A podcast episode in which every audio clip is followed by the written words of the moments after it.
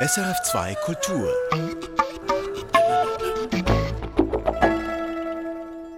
Let's talk about Sex, Habibi.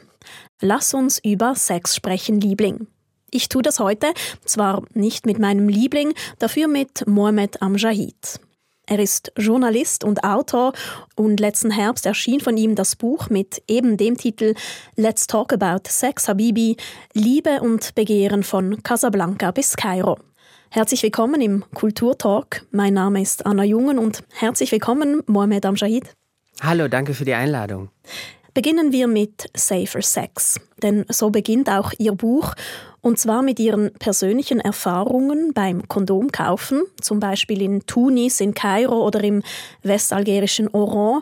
Und als Leserin aus der Schweiz ist die wohl wichtigste Info dazu, dass Apotheken in Nordafrika häufig von strenggläubigen Muslimen geführt werden, für mich ist das jetzt nicht gerade der Ort, wo ich gerne Kondome kaufen würde.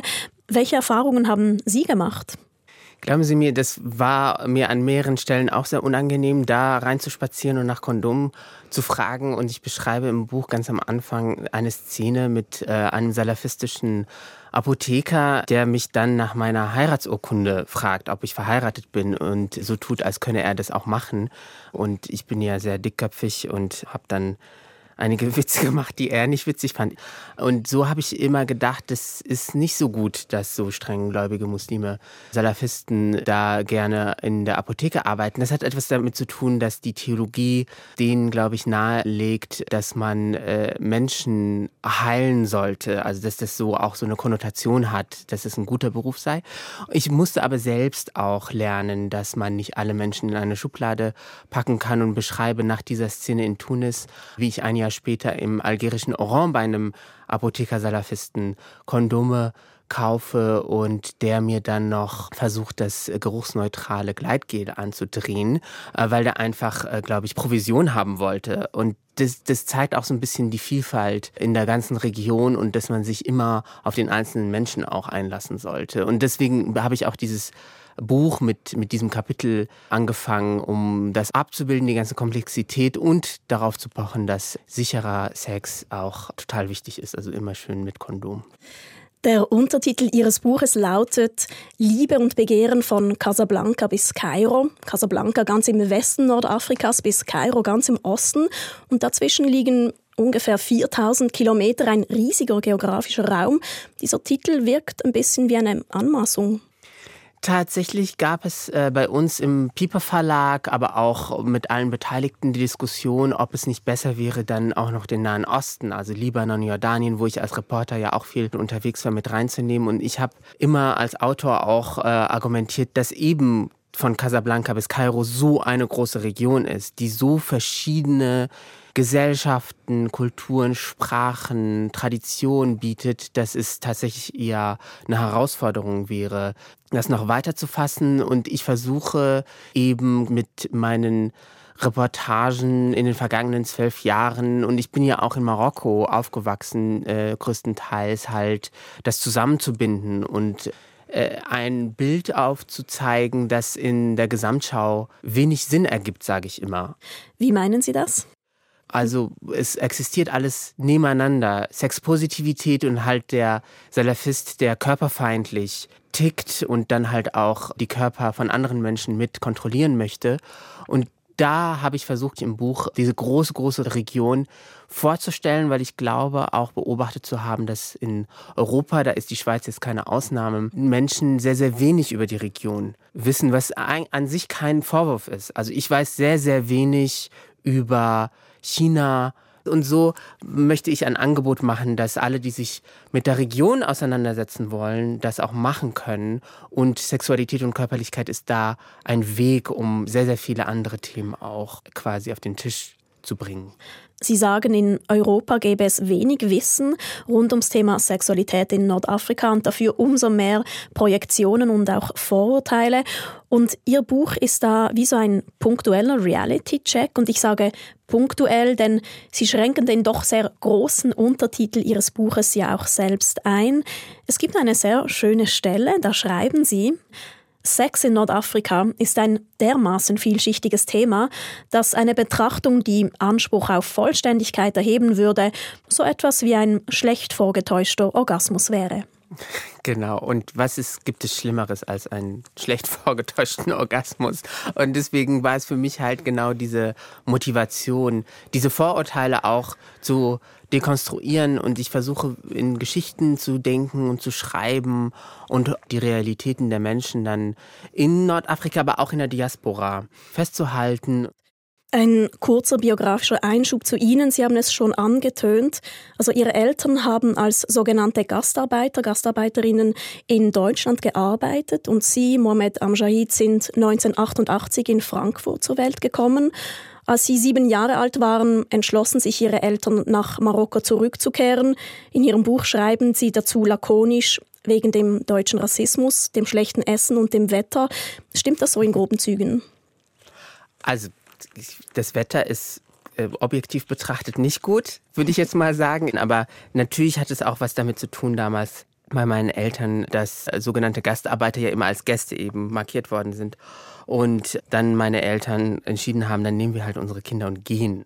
So, das war ja auch so eine Trotzreaktion, glaube ich. Und die haben jahrzehntelang in Deutschland gespart, um ein Haus in Marokko zu bauen, Häuslebauer gibt es ja nicht nur in, in Süddeutschland. Und äh, deswegen ist das auch ein großer Teil meines Buches. Wer hätte gedacht, dass meine Pubertät mal mir als Autor dann doch sehr praktisch helfen wird, da auch eben meine Gedanken nochmal in Geschichten zu fassen. Und so beschreibe ich auch ganz viele Szenen von der Entdeckung der Sexualität unter 14, 15, 16-Jährigen. Weil ich glaube, das ist natürlich auch eine Zeit, wo wir uns als Menschen allgemein dann anfangen, mit unserer sexuellen Identität und Orientierung zum Beispiel auseinanderzusetzen und das halt auch, glaube ich, eine gewisse Menschlichkeit verleiht. Also ich habe schon die Rückmeldung bekommen von vielen Menschen, die mir dann gesagt haben, ah, bei uns in Deutschland oder in der Schweiz oder in Österreich äh, auf dem Schulhof war das jetzt nicht ganz anders mit den Hormonen. Genau, es gibt Beispiel. ganz viele Momente, wo man sich total wiedererkennt.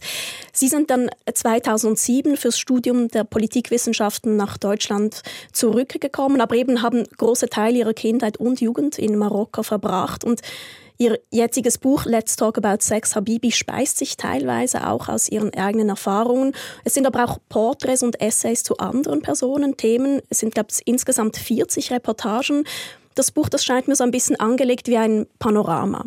Genau. Sie müssen sich das so vorstellen, ich habe Politikwissenschaften studiert und äh, anthropologisch an der Universität gearbeitet lange und habe sehr früh gelernt, ein Feldforschungstagebuch zu schreiben. Das heißt, ich bin nicht immer so diszipliniert, aber eigentlich muss ich mich immer fünf äh, oder zehn Minuten pro Tag hinsetzen und das äh, stichpunktartig dann aufschreiben, was passiert ist an dem Tag, sodass ich das äh, in fünf oder zehn Jahren dann mir nochmal anschauen kann. Und so habe ich auch als Reporter dann angefangen, quasi alles festzuhalten. Und für dieses Buch bin ich genau wieder an dieses Feldforschungstagebuch gegangen und habe geguckt, was ist da eigentlich? Und dann hatte ich gleichzeitig auch noch so eine Liste mit Themen, die ich abarbeiten wollte. Feminismus, Emanzipation, Queerness, Männlichkeit, Kolonialismus. Und so habe ich das versucht zu versöhnen. Und dann sind so mehr als 40 kleine Erzählungen, Anekdoten, Reportagen, Essays zusammengekommen von Bunga-Bunga-Partys von Silvio Berlusconi bis zu Liebeszauber im Atlasgebirge oder meine Beobachtungen in deutschen Saunen äh, hoffe, Wo Sie an die äh, Grenzen ihrer, ihrer Toleranz gekommen sind? Ein bisschen, weil äh, ich beschreibe davor, wie ich als Jugendlicher im marokkanischen Hammam quasi mir anschauen musste, wie äh, dort wirklich auch gescherzt worden ist und meine Schwestern dann im Frauenhammam sich einer gewissen Tortur unterziehen mussten, weil äh, natürlich der letzte Schmutz rausgerubbelt werden muss aus jeder Pore und dann kam ich so nach Deutschland und habe gedacht, so ja, natürlich, ich komme jetzt nicht aus einer prüden Gesellschaft und war dann in dieser deutschen Sauna mit dieser kleinen Familie und die Kinder haben dann mit den Eltern über ihre eigenen Genitalien gesprochen und ich fand das super. Es ging da um die Größe der Genitalien von Sohn und ja, Vater. Es war da ein Art, äh, Sie sagen Schwanzvergleich. So, was passiert jetzt gerade? Und ich fand so, in der Sauna sollte man vielleicht nicht reden. Also ich fand das irgendwie so ein bisschen verstörend. Aber ich beobachte mit einem kleinen bisschen Humor. Ich finde auch, das ist eine Stärke dieses Buches. Eben, es gibt sehr viel Humor in den Beschreibungen. Und das Tolle ist eigentlich, wie ich als Leserin einerseits diese Freizügigkeit und dieses Savoir-vivre von angeblich konservativen und geschlossenen Gesellschaften ungeschminkt serviert bekomme und auch eben feministische, queere Befreiungskämpfe. Und das ist sehr ansteckend, lustvoll und eben wie immer, wenn es um Sex geht, eigentlich voller Komik. Und dann aber ist es auch immer mal wieder wahnsinnig düster und erschreckend. Mhm. Also wenn es um Gewalt geht, um gesellschaftlichen Druck, um Patriarchat. Welche Balance wollten Sie finden? Obwohl ich unterhaltsam sein möchte, möchte ich nichts romantisieren. Also es geht jetzt nicht darum, dass ich sage, okay, es gibt diese sexpositive Tradition in der Region und deswegen ist alles gut. Es gibt sexualisierte Gewalt gegen Frauen, gegen Queers. Es gibt Regime, die Homosexuelle verfolgen. Es gibt äh, bestimmte Gesetzgebungen, die Menschen in Gefahr bringen und ihre Körperlichkeit verbieten wollen. Und genau das muss auch auf den Tisch. Ich versuche das auch herzuleiten, dass zum Beispiel in Ägypten diese Sexualitätsfeindlichkeit halt total säkular ist. Und das hat viele Menschen, glaube ich, auch aufgerüttelt, weil die immer denken, ach, da geht es immer um die Religion, aber das ist ein postkolonialer Staat, ein Militärregime, das total säkular ist, das sich auch aus der Gesetzgebung aus der Kolonialzeit quasi bedient, um zum Beispiel queere Menschen zu verfolgen. Oder ich beschreibe, wie in Marokko feministische Aktivistinnen jahrelang dafür gekämpft haben, dass Frauen sich scheiden lassen können.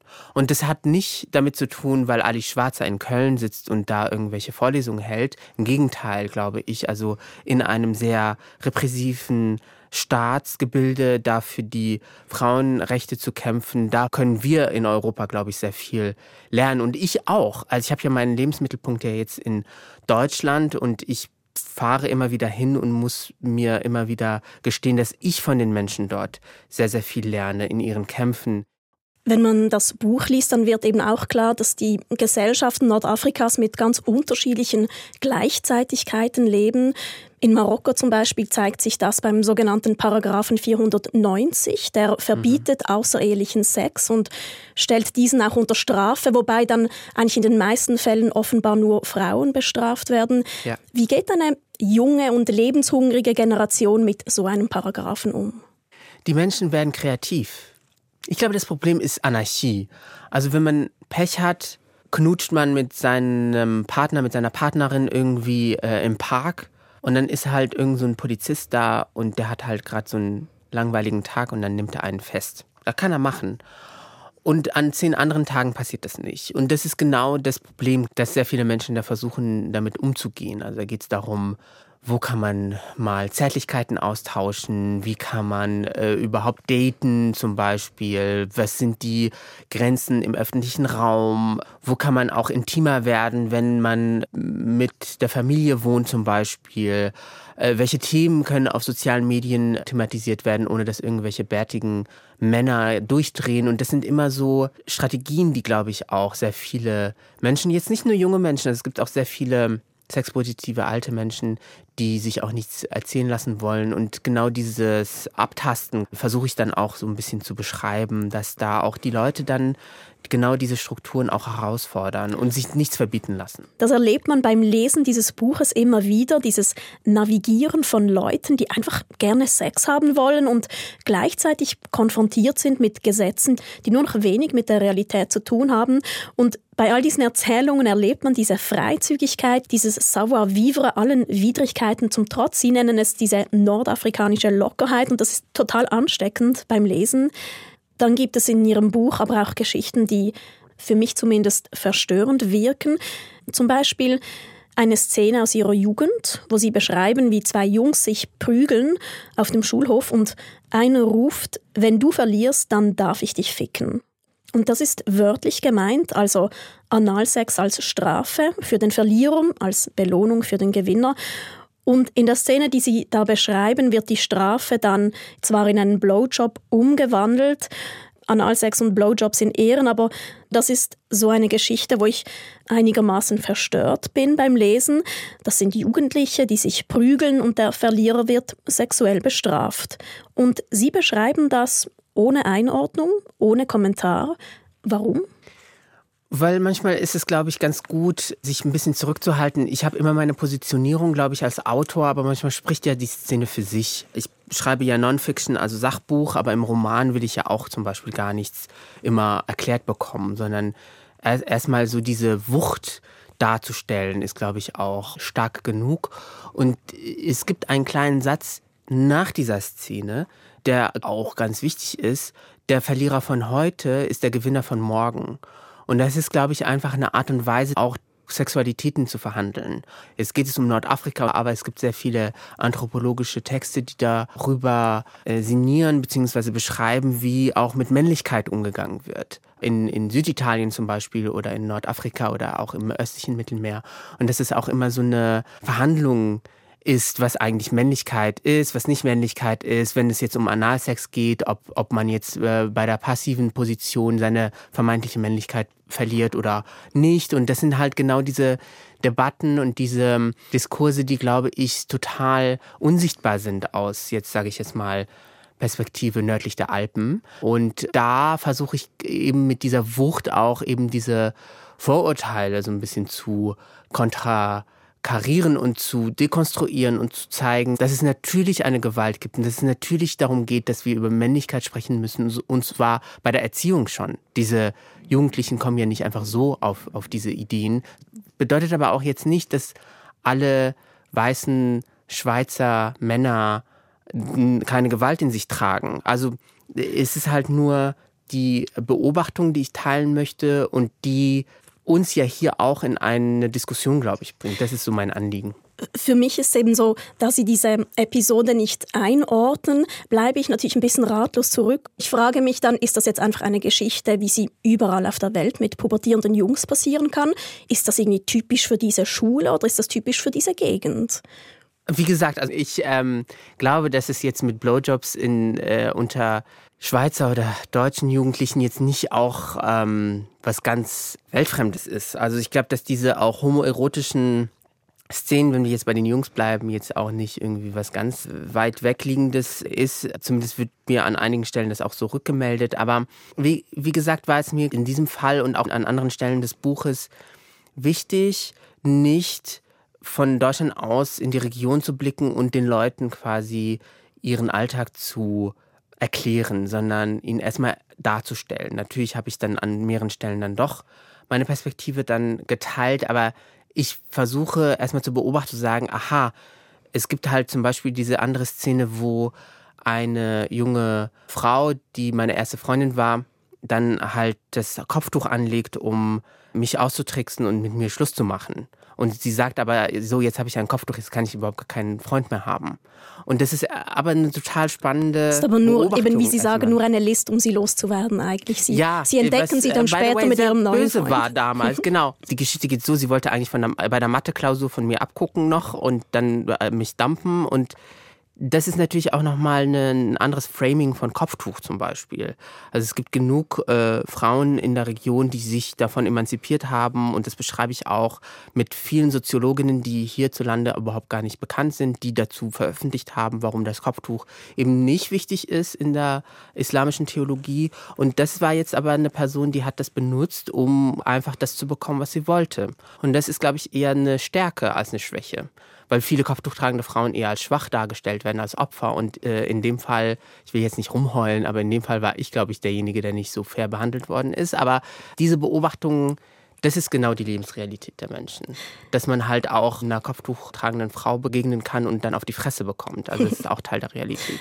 Ihr Buch streift wirklich so dieses weite Feld der Liebe und Sexualität zwischen feministischem Befreiungskampf, Savoir-vivre und toxischer Männlichkeit. Und bei diesem Stichwort müssen wir auch über Sextourismus sprechen. Sie schreiben darüber ausführlich in Ihrem Buch. Wer fährt denn für welchen Sex nach Nordafrika?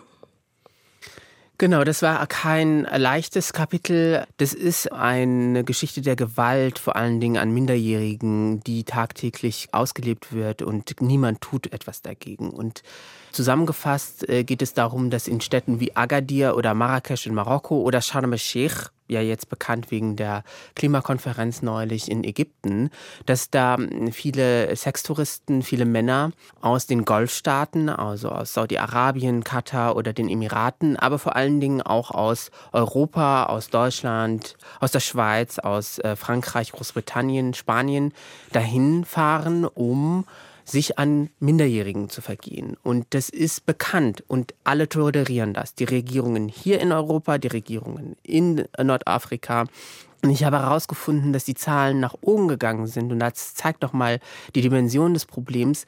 Direkt nach dem Tsunami in Südostasien, wenn Sie sich erinnern können, wo man auch mehrere Monate oder Jahre nicht wirklich Urlaub machen konnte, in Thailand zum Beispiel, haben sehr, sehr viele pädokriminelle Kreise gemerkt, dass in Nordafrika das ja eigentlich näher und billiger ist und man bekommt auch alles das knüpft an eine sehr lange Tradition, wie ich auch beschreibe, kolonialer Gewalt, wo sehr viele Menschen, sehr viele Männer aus Europa in die Region gegangen sind, um sich halt an Kindern zu vergehen. Und wir müssen darüber sprechen, dass es genau diese Gewalt gibt. Und ich weiß, dass sehr, sehr viele Menschen, die halt die Sexualität der NordafrikanerInnen anders machen wollen, dass sie empört sind, dass ich plötzlich über Sextourismus spreche. Sexualisierte Gewalt ist sexualisierte Gewalt, egal wo sie stattfindet. Mhm. Und ich beschreibe im Buch auch eine Szene, wo ein italienischer Tourist in Marrakesch, und da war ich Jugendlicher, versucht hat, mich mitzunehmen auf äh, sein Hotelzimmer und wie gefährlich das ist, dass da eben Kriminelle mit äh, Billigfluglinien einfach zwei, drei Stunden dahin fliegen können, um kriminelle Dinge zu machen. Und das sind Szenen, die auch alltäglich sind und alle wissen Bescheid. Alle wissen Bescheid. Und deswegen wäre mein Traum tatsächlich, dass dieser Text ins Französische übersetzt wird und ins Arabische, dass ich auch mit den Menschen vor Ort genau über diese schmerzvollen Szenen, Situationen, Strukturen auch ins Gespräch komme. Gewisse Orte in Nordafrika waren ja auch gerade für europäische und nordamerikanische Künstler im, im 19. und 20. Jahrhundert so eine, eine Art Sehnsuchtsort sexueller Freizügigkeit. In Europa herrschen da noch Brüderie und bürgerliche Verklemmtheit und man wollte irgendwie teilhaben an einer angeblich nordafrikanischen Lockerheit, gerade auch für homosexuelle Männer. Ist das romantisierend oder gab es Zeiten, wo man in Nordafrika offener homosexuell leben konnte als in Europa? Naja, also ich beschreibe ja, dass es genau dieses unklare Bild gibt, auch heute. Also es gibt die krasse Verfolgung und gleichzeitig die Freiräume. Das heißt, dass es mittlerweile auch natürlich diese Freiräume heute gibt, aber bevor der Kolonialismus kam und bevor auch zum Beispiel diese Gesetzgebung kam mit dem französischen Kolonialismus in Tunesien, Algerien und Marokko, gab es tatsächlich diese Freiräume Open End. Es gab keine Grenzen und Leute wie die bekannten orientalistischen Maler Ingres oder Delacroix.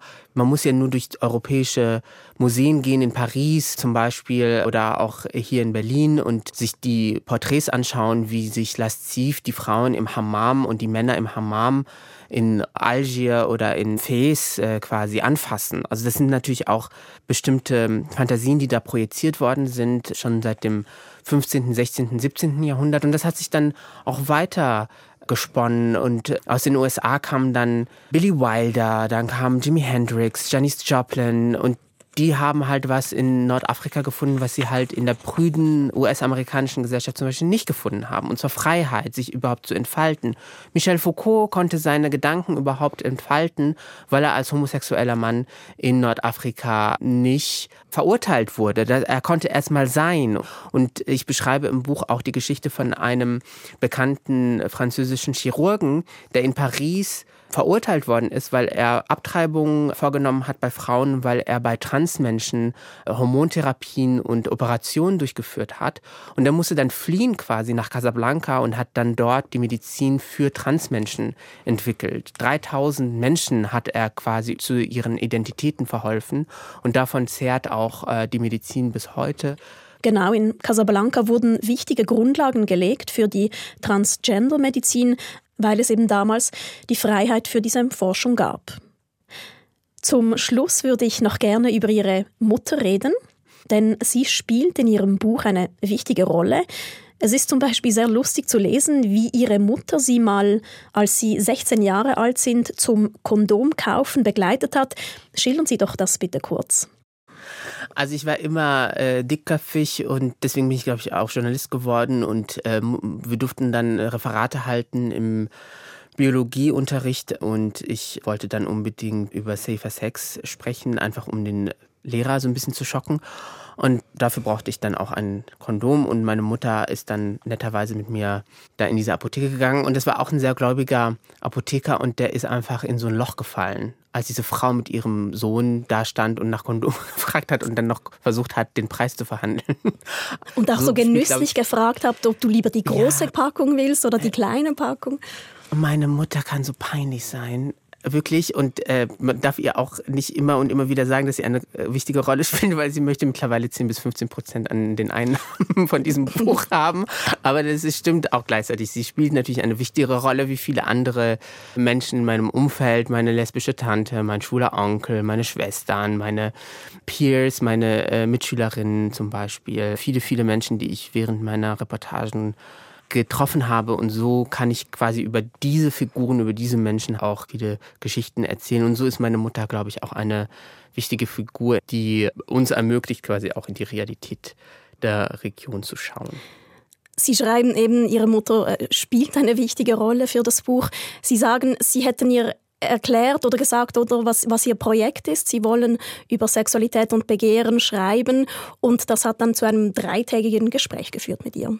Äh, ja, ich war ja in Casablanca, um dieses Buch zu schreiben vor allen Dingen und war dann auch bei meiner Mutter und ich weiß, dass sie auch eine coole Sau sein kann, sage ich jetzt mal so ein bisschen flapsig und dann habe ich ihr das aber gesagt, wusste aber nicht, wie sie reagiert und dann hat dieses Gespräch drei Tage und drei Nächte gedauert und das sind natürlich die Gespräche, von denen ich zehre und vor allen Dingen die Anekdoten aus meiner Pubertät. Als Journalist, der auch investigativ arbeitet, brauche ich immer eine zweite Quelle und meine Mutter war eine sehr, sehr gute zweite Quelle und bis heute schreibt sie mir fast wöchentlich noch den Tratsch aus der Nachbarschaft, wer mit wem und wer hat sich geschieden und wer Sie ist recherchiert schwanger. weiter? Ja, und ich schreibe hier immer so, man muss auch so ein bisschen auf die Privatsphäre achten der Menschen, aber natürlich will ich das auch alles wissen. Deswegen habe ich auch bis heute noch sehr, sehr viel Spaß mit meiner Mutter an dem Thema. Und was hält Ihre Mutter vom fertigen Buch? Was gab es da für Feedback? Also sie liest äh, langsam. Ich glaube, sie ist noch nicht ganz durch, aber sie lacht sehr herzhaft und kommentiert wirklich jede einzelne Stelle. Und vor allen Dingen aber hat sie alle äh, Lesungen gehört die auch übertragen worden sind im, im deutschen Radio. Meine Buchpremiere wurde live übertragen. Und natürlich habe ich auf der Bühne nicht auf mein Handy geguckt. Und nachdem dieser Abend vorbei war, äh, habe ich mein Handy angemacht und es ist explodiert, weil meine Mutter hat hunderte Nachrichten geschickt und jede einzelne Sekunde von dieser Lesung kommentiert und äh, sich beschwert, warum einige an den falschen Stellen gelacht haben und an den anderen Stellen nicht gelacht haben. Also sie konnte es ja nur akustisch hören.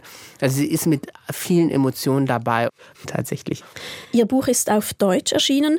Ist eigentlich eine Übersetzung geplant, also auf Französisch oder Arabisch? Ich stelle mir so eine Buchlesung in einem hippen Café in Casablanca als ziemlichen Spaß vor.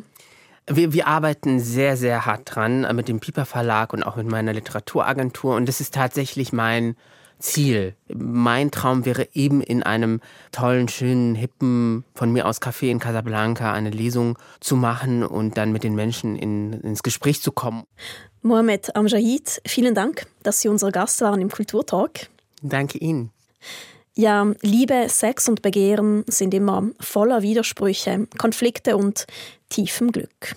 Zwischen Offenheit und Lust, zwischen Patriarchat und Queerfeindlichkeit und dazwischen all die Menschen, die einfach gerne Sex haben. Genau darüber hat der Autor Mohamed Amjahid mit Menschen zwischen Kairo und Casablanca gesprochen, zu lesen in seinem Buch Let's Talk About Sex, Habibi. Das war der Kulturtalk. Am Mikrofon verabschiedet sich Anna Jungen. Erfahren Sie mehr über unsere Sendungen auf unserer Homepage srf.ch-kultur.